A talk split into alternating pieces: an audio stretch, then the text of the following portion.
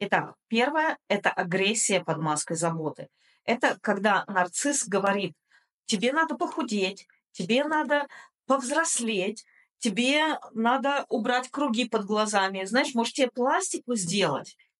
Когда нарцисс притворяясь, что он заботится, э, на самом деле либо вас контролирует, либо старается вас унизить. Он, может быть, старается управлять вашими действиями, управлять вашими решениями, подталкивать вас в какую-то сторону, может быть, просто ради э, ощущения власти над вами, а может быть, ради того, чтобы получить э, эмоциональный корм, видя, как вы огорчаетесь, видя, какую боль он причинил вам своими словами. То есть он будет вас убеждать, но я же тебе это говорю, потому что я тебя люблю, я же тебя люблю, я хочу, чтобы ты стала лучше. Поэтому я тебе все это говорю. Это все из любви, это все из-за заботы о тебе. И вы покупаетесь на это, вы верите этому, потому что так делали ваши родители. Они тоже вас критиковали, и постоянно обращали внимание не на то, что вы сделали хорошо. Вот что у вас получалось хорошо, это оставалось вообще без внимания, как будто так и должно быть. Но если что-то получалось плохо, или были у вас какие-то недостатки, они сразу же раздувались до огромных размеров, и вам говорили в детстве, так я же о тебе забочусь, я же ради тебя стараюсь. И теперь когда рядом с вами оказывается такой заботливый, в кавычках, человек, который ради вас, в кавычках, старается, говорит, я же тебя так люблю, я же ради тебя так стараюсь. Я тебе указываю на все твои недостатки. Вы верите в это? Вы считаете, что действительно, ну а как? Э, надо уметь принимать свои недостатки, надо уметь э, говорить о своих недостатках. И вы не замечаете, что тот человек, например, он не умеет говорить о своих недостатках, и он не терпит разговоров о своих недостатках. Говорится только о ваших недостатках, только это уместно и всегда правильно. Вторая манипуляция это агрессия под маской комплимента.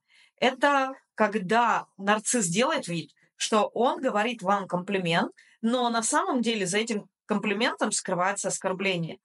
То есть, например, после секса вам может мужчина сказать, ой, ты знаешь, ты была бы отличной проституткой. Хороший комплимент? Хороший. Или, например, а, человек может сказать, ну, ну вот у тебя живот достаточно большой, тебе это платье подойдет, вот как раз твой живот будет скрывать. То есть э, тоже все преподносится так, как будто человек хочет сказать что-то хорошее. И вы не знаете, как к этому относиться. То есть упрекнуть вроде не в чем, потому что скаж, сказано, вот по сути, сказано э, что-то позитивное, что-то в ваш адрес э, как будто бы хорошее, как будто бы с позитивным намерением, и вы не знаете, куда ткнуть пальцем для того, чтобы обозначить человеку свои границы, для того, чтобы показать, что вам в этом не понравилось. И если вы начинаете как-то пытаться высказаться, то вам начинают объяснять, что вы просто э, от своих комплексов так реагируете, у вас просто низкая самооценка, вы не можете принять комплимент, потому что вы ну, на самом деле себя недостаточно любите, недостаточно цените, и вам во всем видится что-то не то, что на самом деле имелось в виду. Вы не можете принять э, нормальное какое-то э, высказывание относительно себя.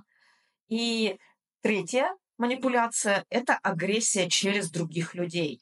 А, всем известны триангуляции нарцисса, когда нарцисс там хвалит какую-то женщину а, или в пример ставит свою маму или свою бывшую. Это мы все знаем. Но есть еще такой способ а, триангуляции, как триангуляция через негативного человека. То есть, например, нарцисс рассказывает вам про какого-то своего приятеля, который постоянно ходит по бабам. Вот он такой бабник, у него каждую ночь новая женщина. Он прям вот в бар пойдет, так там пятерых подцепит и со всеми переспит. То есть вот он вам рассказывает, а потом он раска- говорит вам, я иду с Серегой в бар, и у вас уже есть определенные впечатления про этого Серегу, и вы уже э, как-то понимаете, что происходит вокруг этого человека. И тут он вам говорит, что он собирается провести время с этим человеком и э, на ваши какие-то возражения и попытки э, что-то по этому поводу высказаться снова последуют. У тебя просто низкая самооценка. Это же Серега так себя ведет, это не я. я тут вообще ни при чем, я белый и пушистый. То есть по факту э, агрессия есть, то есть все это делается с целью вызвать у вас вот эти мысли, вот эти э, представления о том, что будет происходить, когда он окажется рядом с этим человеком. Но при этом вы не можете, вам как будто не к чему придраться. Ну, вы же его не застукали за тем, что он действительно это делает, да, это только ваше предположение, но он сделал все, чтобы у вас возникли эти предположения. И вот за это он ответственности на себя не берет. Он э, делает вид, что эти предположения не имеют под, под собой никаких оснований, что вы просто все выдумываете несмотря на то, что он проделал очень большую работу для того, чтобы у вас появились такие ожидания, такие предположения. Четвертая манипуляция – это запрет на негативные эмоции. Нарцисс все время выводит на эмоции. Ваши эмоции – это его корм, в том числе и негативные эмоции. И все предыдущие манипуляции, которые я только что перечислила, они призваны вывести вас на негативные эмоции. Но когда вы будете проявлять какие-то негативные эмоции, пытаться защитить свои границы, нарцисс начнет вас за ваши эмоции стыдить, винить, упрекать и говорить, что ваши эмоции неуместны, неприемлемы и неадекватны ситуации. И постепенно вы будете отвыкать, проявлять негативные эмоции и отстаивать свои границы. То есть вот если сейчас вы смотрите это видео, и вы считаете, что злиться нельзя, обижаться нельзя, э, говорить на повышенном тоне нельзя, то у вас уже есть запрет на негативные эмоции. Если вы считаете, что злость это плохо, что гнев это плохо, что обида это плохо, вот нельзя этого делать, у вас есть запрет на негативные эмоции. И этот запрет не дает вам не только отстаивать свои границы, но даже и чувствовать свои границы. И это образует в вас уязвимость э, к манипуляциям нарцисса, потому что в ваши границы заходят так глубоко, что когда вы понимаете, что они нарушены, там уже вообще поздно что-либо делать, там уже все разрушено в вас.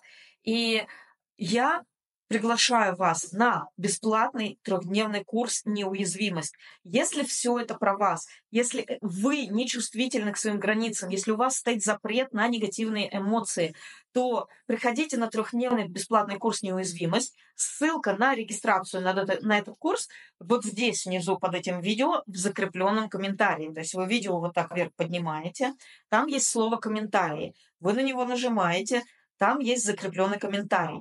В нем ссылочка. Вы нажимаете на ссылочку, откроется страница, на которой вы можете бесплатно зарегистрироваться на трехдневный курс «Неуязвимость».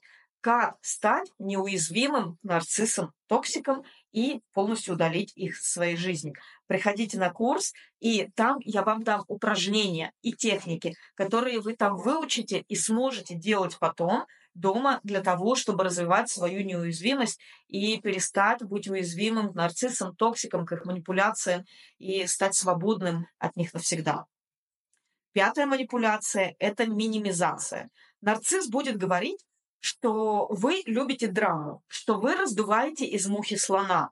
Когда вы будете пытаться ему указать на то, что он сделал неправильно, на то, что он причинил вам боль, на то, что вы просите его изменить поведение, то он будет вам говорить, что вы раздуваете из мухи слона, что на самом деле вот э, то, что он сделал, это такая мелочь, а ваша реакция, она ненормально большая.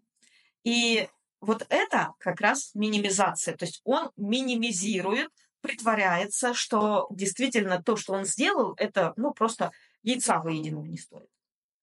Следующая манипуляция – это перенос вины. Когда нарцисс сделал что-то, совершил какой-то акт абьюза, он перенесет вину за это на вас. То есть это не... Ну, в принципе, у нарцисса вы всегда виноваты вообще во всем. Даже если он не знает в чем, но вы все равно виноваты. Но когда он виноват в чем-то, он придумает, как сделать так, что э, виноваты в этом вы. Я тебя ударил, потому что ты меня спровоцировала. Я на тебя наорал, потому что ты меня заставила. То есть всегда будет причина, почему вы виноваты в том, что он совершил акт абьюза. И седьмая манипуляция – это рационализация. Она призвана логически объяснить абьюз, который совершил нарцисс. То есть он всегда объясняет свое неприемлемое поведение логически и подводит логическую основу так, что неприемлемое становится не просто приемлемым, а необходимым.